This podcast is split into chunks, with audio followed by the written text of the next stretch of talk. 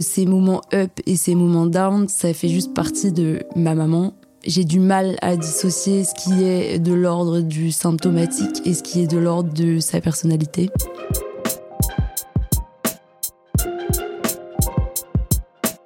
Vous écoutez La Perche, le podcast de la Maison Perchée.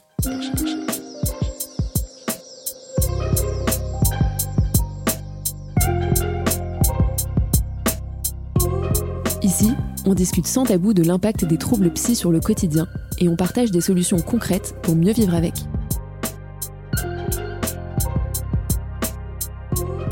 Bonjour à toutes et à tous, bienvenue dans ce nouvel épisode. Aujourd'hui, on est avec Clara, Clémence et Lison et on va parler de l'expérience d'avoir un parent qui vit avec un trouble psy.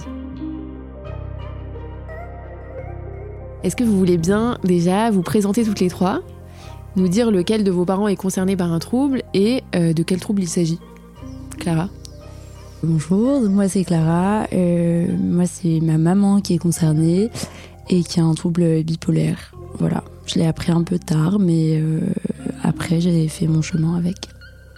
Bonjour, moi c'est Clémence et euh, c'est ma mère aussi qui est concernée par un trouble bipolaire type 2. Euh, bonjour, moi c'est Lison et euh, pour ma part c'est mon papa qui est concerné par un trouble bipolaire. Merci, donc on a une, des familles de bipolaires. Euh, quand est-ce que vous avez compris euh, que votre parent avait un, trouble et, euh, et quels sont vos premiers souvenirs liés à ça, si c'est pas trop indiscret? Moi, je pense que j'avais 13-14 ans. Alors, personne, perso- personne me l'a dit. Je pense que ça a été un non-dit très longtemps. Je pense pas que c'était particulièrement voulu de la part de mes parents que ce soit un non-dit, mais je pense que euh, ils avaient pas l'impression que ça m'impactait particulièrement. Et du coup, ils ont pas trouvé ça important de m'en parler. Ma mère, elle est diagnostiquée depuis qu'elle a 25 ans. Elle en a maintenant 53, donc ça fait un moment. Elle m'a eu à 29 ans, donc euh, j'ai compris à 13-14 ans, euh, ça faisait déjà bien longtemps qu'elle était euh, sous traitement, euh, bien suivie, etc. Mais j'ai fini par comprendre parce que bah, quand on se réveille et qu'on n'a pas exactement la même maman, maman très down, qui parle à peine, qui est très peu impliquée dans la maison, etc., contre une maman très très up euh, qui revient avec des sacs de shopping avec euh, genre six paires de chaussures différentes mais que deux modèles euh, déclinés dans trois couleurs différentes. On comprend qu'il y a un petit décalage. Je pense que les médicaments le fait de la voir prendre des médicaments ça m'a un peu donné la puce à l'oreille mais mais ensuite c'est moi qui ai posé des questions et c'est comme ça que j'ai réussi à comprendre. On m'a jamais dit ta maman est bipolaire Et à qui t'as posé des questions quand, tu les as posées? Directement à ma mère pour le coup. Et elle a répondu? Et elle répondait euh, de manière assez vague. Moi je pense que je l'ai toujours un peu su. Il n'y a pas eu vraiment d'âge précis où je me suis dit ah ok c'est ça. Mais euh, enfin je me voyais bien qu'il y avait un problème euh, très rapidement quoi. Du coup un, un souvenir, enfin euh, le premier souvenir que j'ai avec ça, euh, je saurais même pas vraiment répondre à cette question. Euh, ça a toujours été là en fait. Voilà mais après euh, je savais pas ce que c'était. C'est-à-dire je savais qu'il y avait quelque chose de chelou. mais je savais pas du tout ce que c'était, personne n'en parlait, on faisait comme s'il se passait rien. Et du coup, je l'ai vraiment su, mais en même temps que mon père, parce que lui, il a eu un diagnostic très tard, il l'a eu à 44 ans. Ouais, très tard. Après, euh, moi, j'avais 14 ans. Et, et ouais, en fait, on l'a su en, même temps, euh, alors qu'il avait été hospitalisé plusieurs fois et tout. Enfin, je me dis euh, là-dessus, je sais pas ce qu'ils ont fait les psychiatres, mais ils ont pris leur temps en tout cas. voilà. Euh, et en fait, le truc, c'est qu'à ce moment-là, en plus, le terme changeait, c'est-à-dire qu'avant c'était maniaco-dépression et c'était en train de devenir bipolarité. Alors du coup, moi, j'étais paumée, je savais pas ce qu'il avait. Mais tu as quoi, maniaco-dépression, bipolarité, je sais pas. Et puis finalement, enfin, j'étais, j'étais petite en fait au final, donc. Donc, euh, et puis c'était des mots un peu nouveaux, même si ça expliquait beaucoup de choses et tout. Euh, donc voilà, en gros, euh, en gros c'est ça. Après, tu as réussi à expliquer euh, des éléments du passé avec le diagnostic? Non, non parce que en fait on m'a on m'a dit le mot, mais on m'a pas expliqué ce que c'était. Ah, ok. Mm. Ça, ça aide pas. Et du coup moi je disais qu'il était multipolaire. Parce que je trouvais pas qu'il y avait que deux pôles, j'avais l'impression que c'était plein de gens en même temps. Alors du coup, je disais qu'il était multipolaire et ça, ça me convenait, c'était marrant, je trouvais. Ça faisait Ouais, un peu arc-en-ciel, genre. Moi, je dirais que j'ai. En fait, on a mis un mot dessus quand j'avais à peu près 25 ans. On a commencé à en parler, mais en fait, elle a jamais vraiment été diagnostiquée par un psychiatre. Mais elle, euh, parce que je pense qu'elle voulait vraiment pas en voir, donc elle a été un peu contre euh, euh, la psychiatrie, les psychologues de manière générale. Donc c'est un médecin traitant en fait qui l'a pris en charge. Donc c'était un peu flou parce que c'était un médecin traitant qui lui donnait des médicaments pour, traiter cette maladie, mais du coup pareil, je savais pas trop ce que ça voulait dire. C'était un peu, il y a des ups, il y a des downs. Finalement, pareil, ça a vraiment traîné jusqu'à vraiment récemment où il y a eu une crise de plus. Mais, euh, mais du coup, ça a vraiment été par plein d'étapes. Donc entre 25 ans et aujourd'hui, donc j'ai 35 ans. Euh, et là, je dirais qu'elle a enfin accepté d'aller voir un psychiatre qui a du coup changé son traitement. Euh, et effectivement, ça, ça va beaucoup mieux, mais je dirais que hum, ça doit faire en fait, je pense qu'elle le sait depuis toujours. Mais en tout cas, moi, c'est que depuis euh, finalement quelques années où, OK, là, on est d'accord, elle et moi, qu'il y a ce problème-là et qui est maintenant bien traité et euh, il y a le vrai mot dessus et il y a un vrai diagnostic et il y a un vrai traitement. Et du coup, là, voilà. Donc, elle, elle a 65 ans aujourd'hui. Waouh! en fait, par rapport à ce que Clémence disait, quand, euh, quand on parle de, de diagnostic, ce qui est compliqué, c'est qu'on ne sait pas forcément ce que ça implique et, que finalement, moi, j'avais vécu avec ça tout le reste de ma vie et j'ai vécu avec ça sans forcément mettre un mot dessus. Je trouve ça difficile euh, de dire ma mère est bipolaire ou a un trouble bipolaire, dans le sens où il y a une partie de moi qui est quand même très persuadée que ces moments up et ces moments down, ça fait juste partie de ma maman. Et euh, j'ai du mal à dissocier ce qui est de l'ordre du symptomatique et ce qui est de l'ordre de sa personnalité.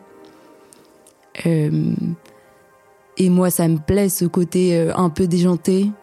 Euh, j'avoue que les, côtés down beaucoup moins, mais il y a un côté très très philosophique. Quel impact ça a eu sur vos vies, sur vos relations avec vos parents quand vous étiez plus jeune euh, et, aujourd'hui aussi. En fait, moi, le fait de poser des questions à mes mères euh, à 13-14 ans et le fait de m'intéresser à ce pourquoi euh, elle se terrait un petit peu dans sa chambre et qu'elle allait pas bien et je pense que je suis quelqu'un d'assez sensible et en fait ça me ça m'impactait énormément. Donc j'arrivais pas à faire fi de ça et, et à et à continuer ma vie dans la maison comme si de rien n'était. Et du coup, le fait de m'être intéressée à ça euh, et de lui avoir posé beaucoup de questions, ça m'a beaucoup rapproché d'elle. Et en même temps, euh, dans les périodes up, elle est beaucoup moins à même de discuter. Donc c'était très instable comme relation dans le sens où moi je m'étais habituée à beaucoup partager euh, dans plein de moments et il y a des moments où elle n'était pas à même d'écouter donc ça, ça pouvait être assez difficile. Je pense que le moment le, plus compliqué, c'était la crise d'ado, euh, où moi j'étais beaucoup dans la confrontation. Et du coup, quand elle, elle était down et que moi j'étais dans la confrontation, ça la, mettait, ça la mettait dans des états pas possibles. Et quand elle, elle était up, ça clashait très très fort.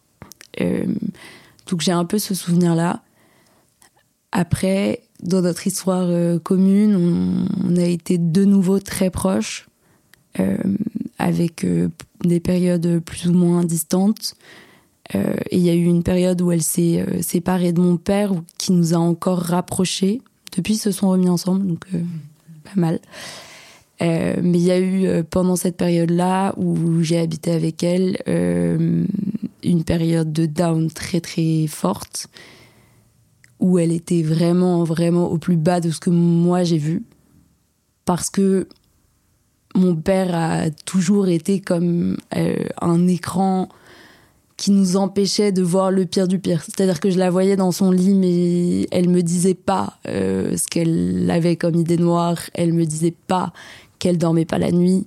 Je voyais pas qu'elle mangeait pas parce qu'elle faisait à manger pour tout le monde et qu'elle se mettait à table avec nous. Donc je voyais pas tout ça parce que j'étais une enfant aussi et que là c'était plus tard et que je me suis je me suis vue m'occuper de ma mère alors que j'avais 20 ans et et je la voyais vraiment euh, très mal. Et finalement, c'est des périodes comme ça qui nous ont beaucoup rapprochés parce que quelque part, ces non-dits et cette maladie, ça nous a permis de parler de trucs que probablement une fille euh, n'irait pas. Euh, enfin, n'irait pas discuter naturellement de ces sujets-là avec sa mère, quoi. Je sais pas si j'ai répondu à la question. tu as très bien répondu. les autres, hein, si vous avez des, avis sur l'impact mhm. Bah franchement, il y en a eu plein, j'ai l'impression. oui, grave. Un impact. Je suis en train de choisir euh, lequel. bah, je pense que ça m'a poussée à être euh, indépendante assez tôt parce que euh, bon, déjà, je pense que c'était un peu dans ma personnalité de vouloir me débrouiller toute seule et tout ça.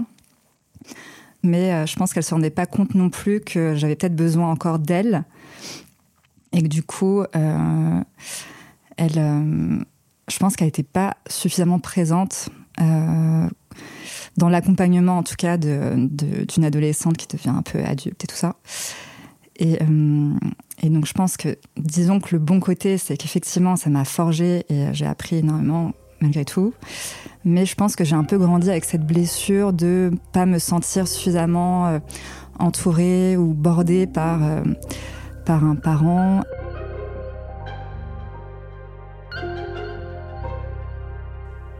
Alors, l'impact que ça a eu quand j'étais petite, euh, c'était, euh, et ça je l'ai toujours actuellement, c'est l'hypervigilance. Euh, j'avais, enfin, j'avais l'impression en même temps, c'est pas qu'une impression, c'est ce que ma mère nous demandait aussi, de faire très attention à mon père. On savait pas trop pourquoi du coup, mais fallait faire attention. Et puis bon, je voyais bien qu'il était très sensible et que ses humeurs changeaient de manière totalement imprévisible. Et moi, c'est quelque chose qui me terrifiait quand j'étais petite. J'avais très très très peur parce que euh, je savais pas dans quel état j'allais retrouver mon père en rentrant à la maison. Donc du coup, ben euh, j'étais dans l'hypervigilance et dans l'hyper-adaptation. Euh, vraiment j'étais une, une, grosse éponge de ses humeurs et de ses émotions. Donc si il allait pas bien, clairement, j'allais pas prendre trop de place. Euh, S'il était euh, en colère, j'allais vraiment genre euh, me cacher sous les tables littéralement. Euh, et, euh, et s'il était content, bah, je répondais à sa joie. Donc vraiment, euh, c'est ça l'impact que ça a eu, c'est que du coup, bah bon, c'est peut-être une bonne chose maintenant, mais j'ai une capacité d'adaptation qui est assez assez grande. Et après, euh, mais après, c'est vrai que cette hypervigilance, je pense que je l'aurai toute ma vie. Et c'est pas forcément quelque chose de très agréable. Enfin, vous en doutez bien.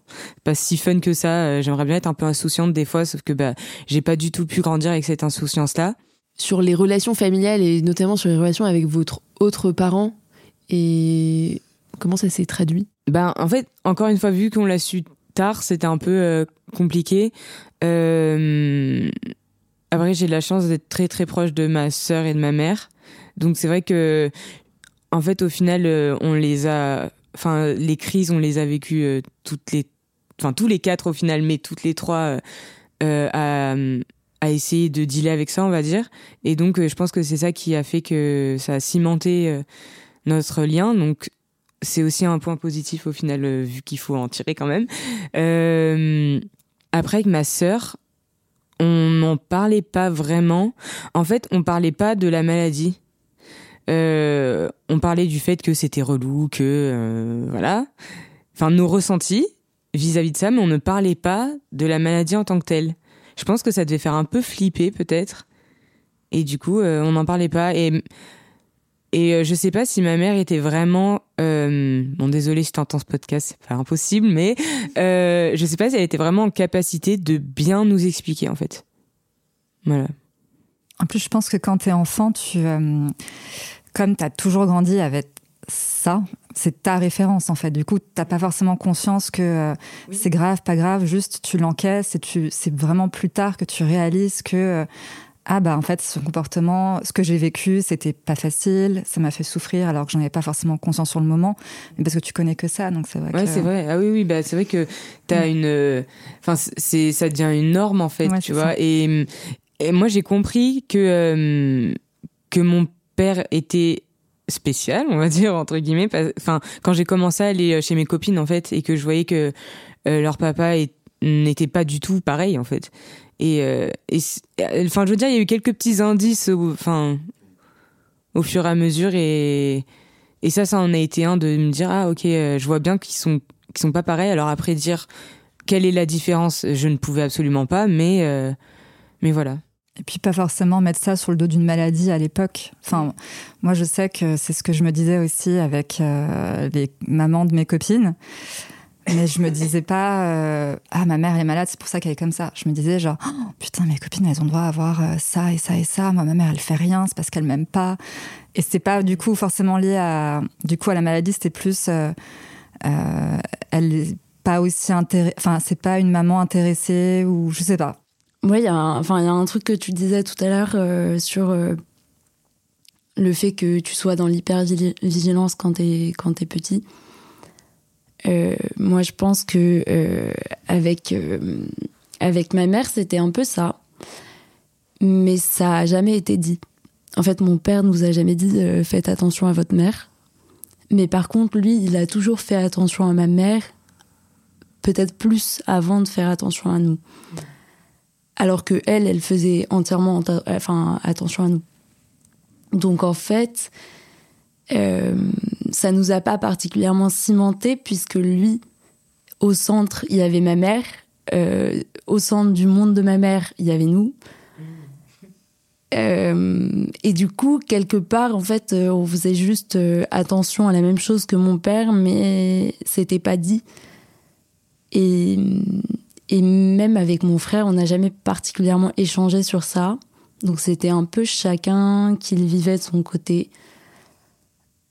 Pour le coup, moi, je trouve que je l'ai vécu plus intensément. Enfin, encore une fois, c'est impossible de dire ça parce que chacun s'en rend compte euh, au fil du temps, etc. En tout cas, mon frère, quand j'en ai parlé avec lui ou que j'ai essayé d'en parler avec lui, c'était plus difficile. Et pourtant, il est médecin. Mais Oui, il y a une autre question qui me vient ici, parce que tu parlais des, des de tes copines, enfin, et toi aussi, tu parlais de tes copines. Et comment, euh, quand, quand, vous aviez des copines qui venaient à la maison, par exemple, est-ce que euh, parfois ça les intriguait? Et est-ce que vous, vous, vous parliez de ce que vous viviez avec euh, votre parent, avec vos copines ou avec d'autres gens d'ailleurs Alors moi, j'ai un souvenir là qui me vient. Euh, bon là j'étais un peu plus grande, c'était au lycée, euh, mais j'ai des copines qui venaient, euh, enfin j'ai une copine qui était venue dormir chez moi. Et le matin, ma mère était venue toquer à la porte. Elle disait coucou les filles, comment ça va? Vous voulez quoi au petit déjeuner? De la paella? Et il avait sorti le sachet de Picard, donc de la paella surgelée. Et du coup, je disais genre non, mais pourquoi tu viens pas nous chercher des croissants plutôt? Enfin, c'était et, euh, et, du coup, ça, c'est resté pendant très longtemps la blague euh, de mes copines qui disaient euh, Ah, mais super, on va dormir chez toi et on aura droit à la paella du matin. Disons que mes amis ont toujours capté le côté un peu fantasque de ma mère, mais on n'en parlait pas non plus comme une maladie. C'était pour le coup un trait de personnalité. alors, ce qui est sûr, c'est que mon père, il laissait aucun de mes potes indifférents. Mais vraiment, c'était toujours euh, qui tout double, il y en a aucun qui m'a pas fait de commentaire après l'avoir rencontré vraiment. Donc c'était soit waouh mais ton père il est incroyable, il écoute de la musique de fou et tout, soit euh, il est bizarre, euh, je suis gênée, enfin bon voilà. C'était quoi, quoi comme musique? Par, curiosité. Moi, je me posais la question, c'était quoi les trucs gênants ah mais, les, deux, les deux, vous inquiétez pas. Je vais musique de fou, c'est quoi la musique de fou La musique, mon père, il écoute du, du, rock des années 70. Après, il bah, écoute un peu de tout, en vrai. Ah, c'est vrai Ouais, bon, bah voilà. Euh, il écoute un peu de tout, euh, enfin, oui, du reggae, de la soul et tout, enfin, un peu de tout. J'ai réussi à lui faire écouter du rap. Yes, il, a, il, a l'album de Jesus chez lui. Oui, oui, oui, c'est bon. et les trucs gênants alors? Les trucs gênants. Euh... Oh là là, mais en a tellement par contre parce que la plupart du temps c'était gênant. Et du coup, moi, chaque fois que j'allais lui présenter quelqu'un, j'étais toujours comme ça. Alors là, les gens euh, qui m'écoutent ne savent pas ce que je suis en train de faire. Je suis en train de tenir la table et de serrer les dents. Voilà. C'était littéralement ce que je faisais avant de, faire rencontrer mes potes à mon père. Parce que je savais jamais comment il allait euh, les accueillir. Euh, les trucs gênants, je sais pas, moi, en fait, je me rappelle surtout de trajets en voiture. Ah si, bah alors j'en racontais un. En plus, avec une de mes meilleures potes, donc il la connaît depuis longtemps et tout. Et elle était en études d'anglais. Et, euh, et elle parlait d'une leçon qu'elle avait eue à la fac d'anglais et tout.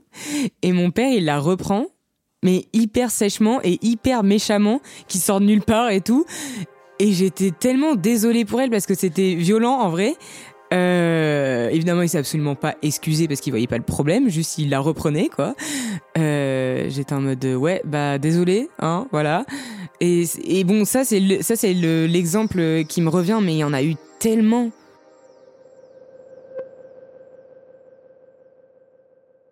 Moi, tous mes potes ont toujours eu peur de mes parents. Euh, mais pas euh, sur le, enfin sur le principe, la maladie était pour rien. Juste mes parents étaient très stricts. Euh, donc globalement, on n'allait pas trop chez moi. Mais là, ce qui me revient quand on parle des potes et tout, c'est plus moi qui avais un problème à aller dormir chez mes, chez mes copines. J'avais trop envie d'y aller et tout, j'y allais. Et à minuit, on appelait mes parents pour qu'ils viennent me chercher. Parce qu'en fait, j'avais une hantise. C'était que, genre, chez moi, ça prenne feu et que mes parents y soient tout seuls, les pauvres. Parce que moi, j'allais les sauver, évidemment. Enfin, voilà. Mais, mais du coup, je pense que ça atteste un petit peu de ce truc de euh, l'enfant qui est dans la vigilance et en même temps euh, qui se dit euh, Oh là là, je suis pas chez moi, c'est pas bien.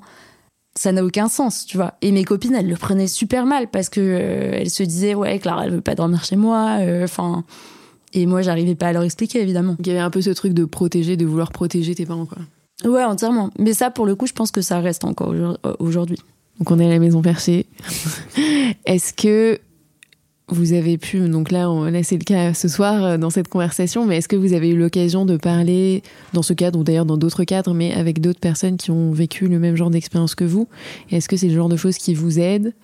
Et sinon, est-ce qu'il y a des choses euh, qui vous ont aidé à faire face aux difficultés qu'ont pu engendrer le trouble de vos parents? À la maison perchée, je crois que j'ai rencontré personne euh, pour le moment qui avait un parent avec un trouble bipolaire. Moi, j'y vais parce que je suis moi-même concernée. Euh, par le trouble bipolaire. Voilà, merci papa, c'est sympa. Heureusement, il m'a donné d'autres trucs, hein, mais bon, je pouvais pas gagner sur tout.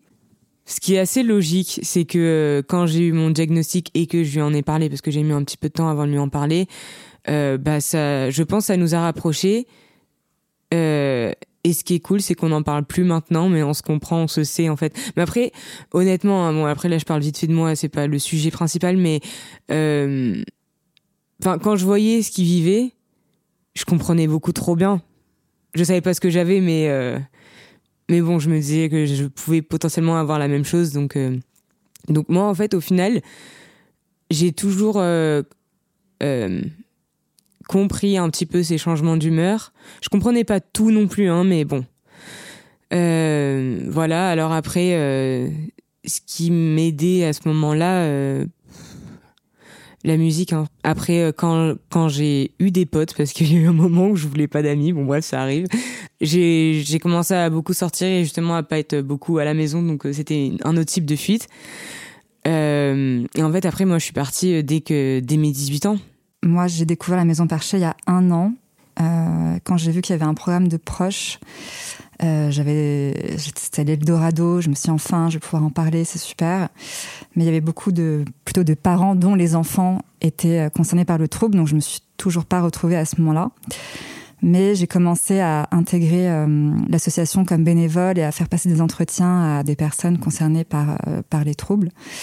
Et ça m'a beaucoup aidé déjà à comprendre mieux la maladie, à voir que finalement leurs symptômes ressemblaient énormément à ceux de ma mère et que du coup, j'ai pris de la distance et j'ai compris que du coup, ça n'avait rien à voir avec les sentiments et l'amour qu'elle pouvait avoir pour moi, mais que c'était bien euh, lié à son trouble et que tout s'expliquait, on va dire, euh, sur, cette, euh, sur ses comportements.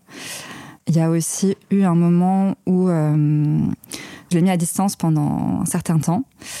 Et en fait, euh, donc au début, elle a eu beaucoup de mal à accepter euh, cette mise à distance. Elle pensait que je la punissais, mais finalement, je pense que ça a été, euh, je pense, un des derniers déclics qui a fait qu'elle a donc décidé à enfin aller au bout de son diagnostic, on va dire.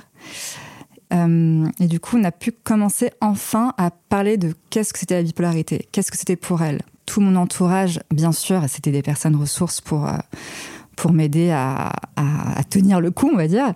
Mais malheureusement, j'avais quand même souvent le discours, mais c'est ta mère et t'en as qu'une, il faut l'accepter comme elle est. Euh, et je me disais, mais en fait, euh, oui, bien sûr que je l'aime, mais en fait, là, tu me fais culpabiliser comme si c'était de ma faute, c'est moi qui la mets à distance, mais en fait, vous avez aucune idée de tout ce que j'ai pu vivre.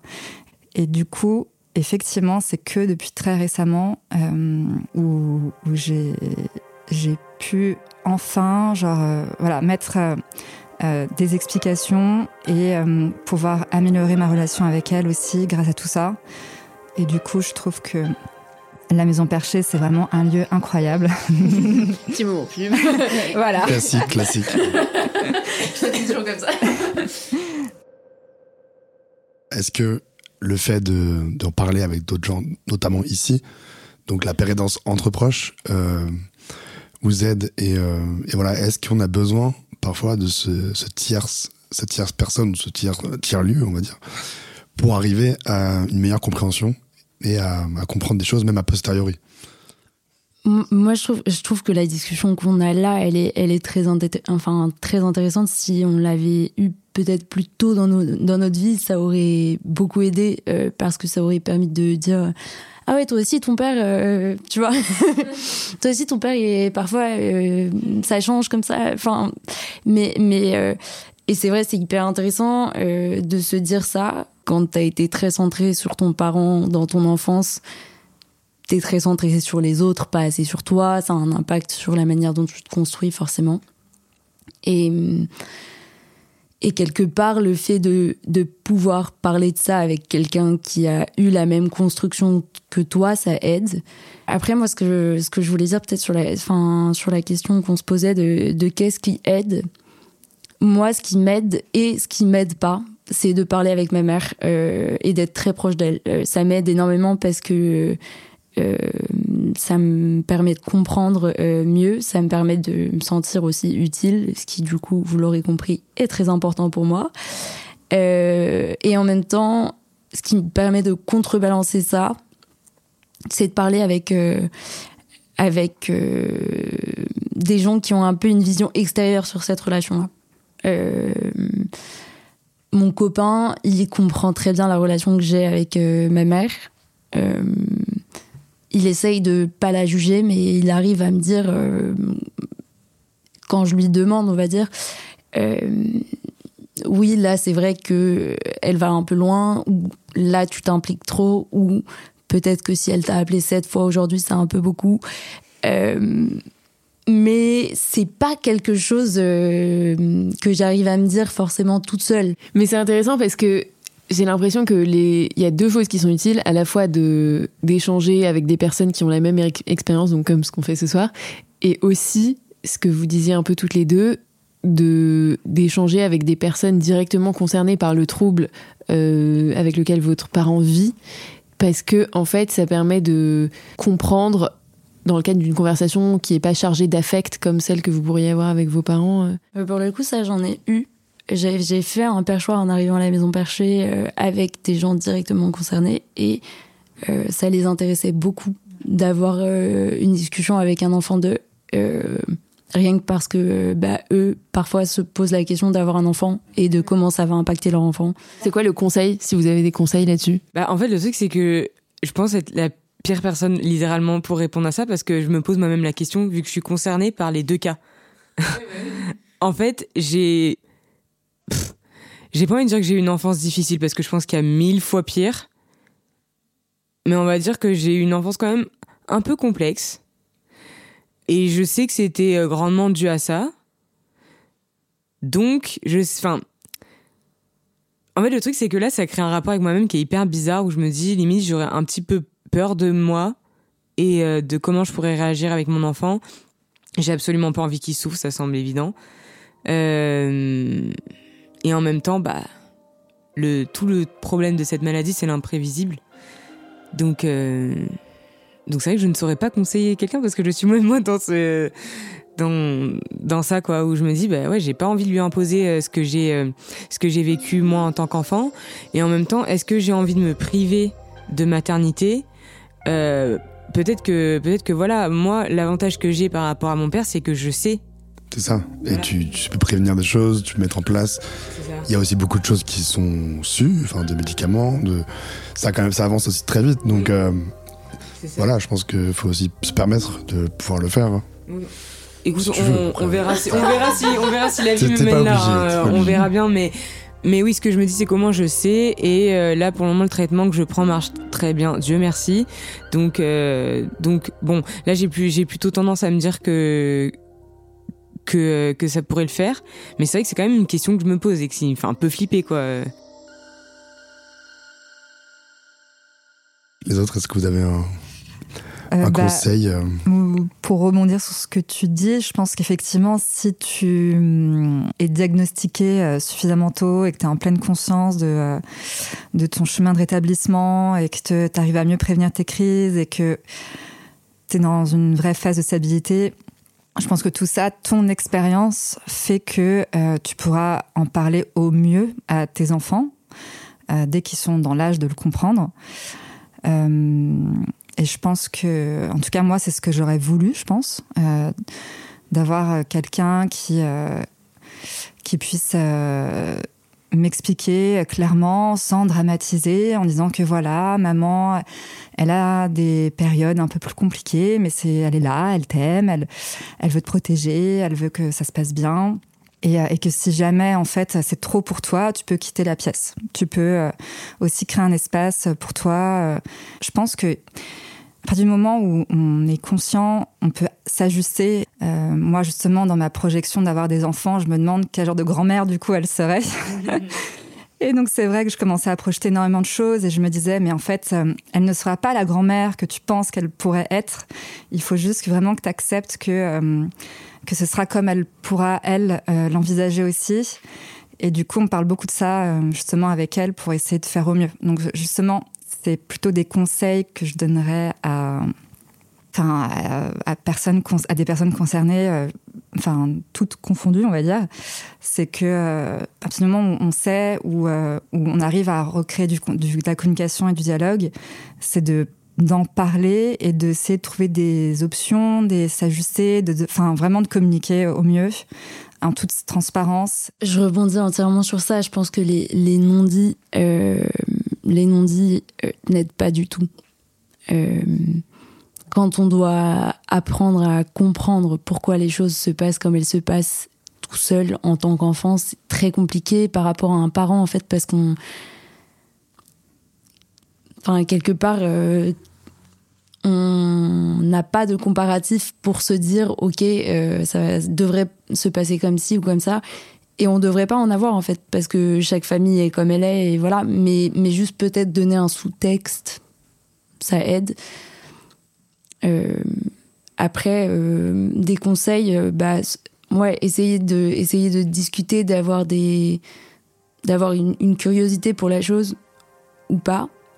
Se rendre compte quand on fuit. Non mais se rendre compte quand on fuit parce que parce que c'est pas forcément sain pour soi non plus de fuir chez soi et, et réussir à réussir à, à, faire entendre à tout le monde que il euh, n'y a pas de raison de pas euh, parler de de pas parler de ça.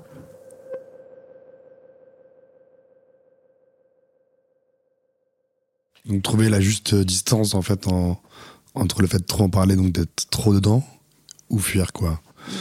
Et de déstigmatiser aussi. Limite, ouais, c'est limite voilà.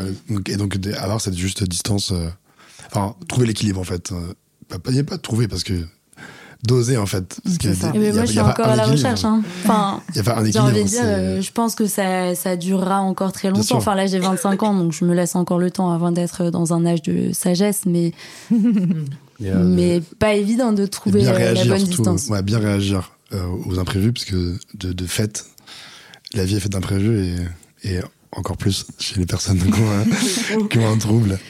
De quoi vous auriez eu besoin euh, si des changements pouvaient être faits en matière de prise en charge euh, de vos parents euh, si, vous aviez un message à adresser aux, psy ou même aux, politiques qui, qui décident de l'organisation des, soins psy, qu'est-ce qui vous, qu'est-ce qui vous aimerait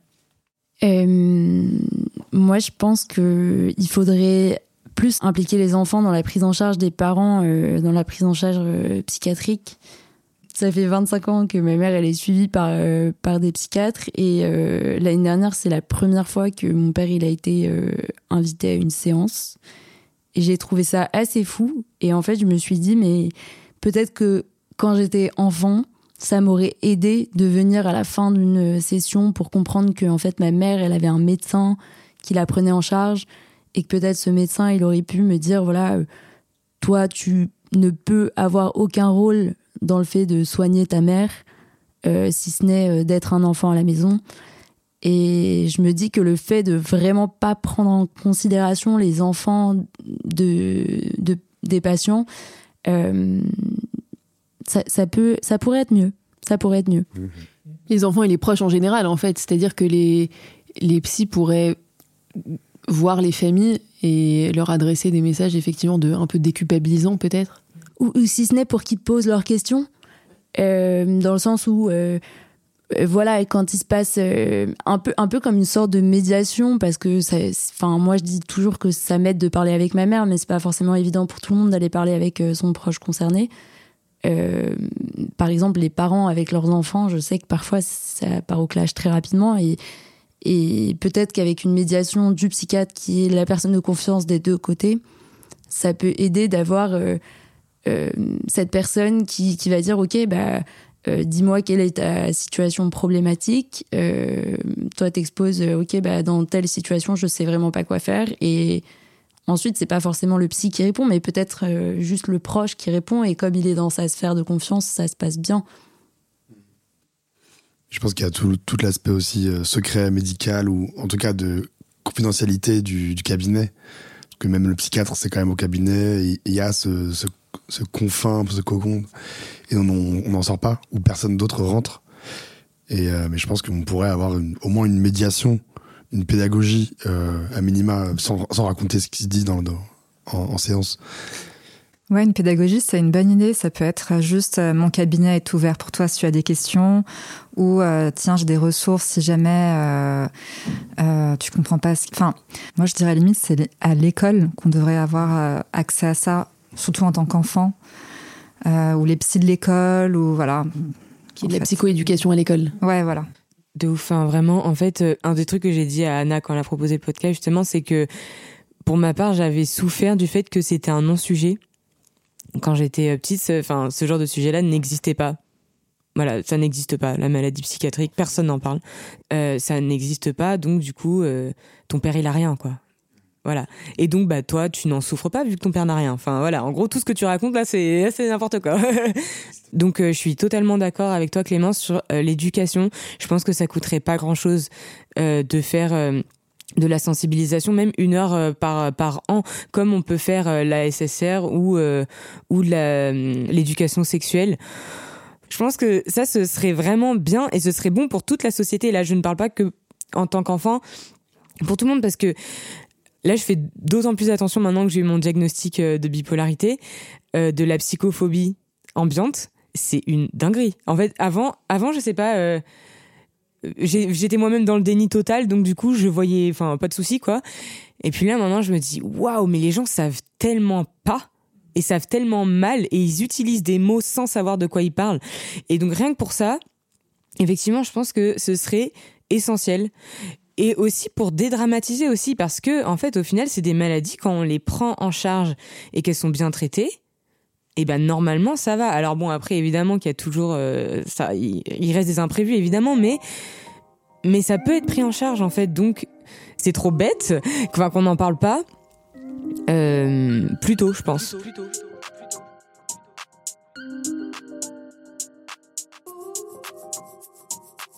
Euh, eh bien voilà, c'est pas mal, non?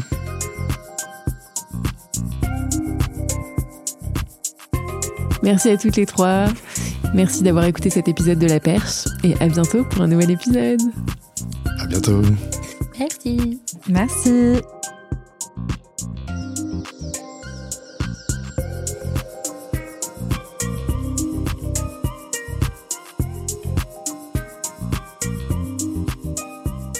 C'était La Perche, un podcast écrit et réalisé par Anna Klarsfeld et Sylvain Pinault.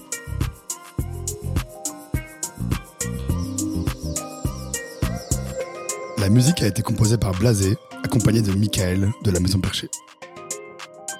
On espère que notre conversation vous aura été utile. Si c'est le cas, n'hésitez pas à vous abonner au podcast Pourquoi pas à nous laisser quelques étoiles et surtout à en parler autour de vous.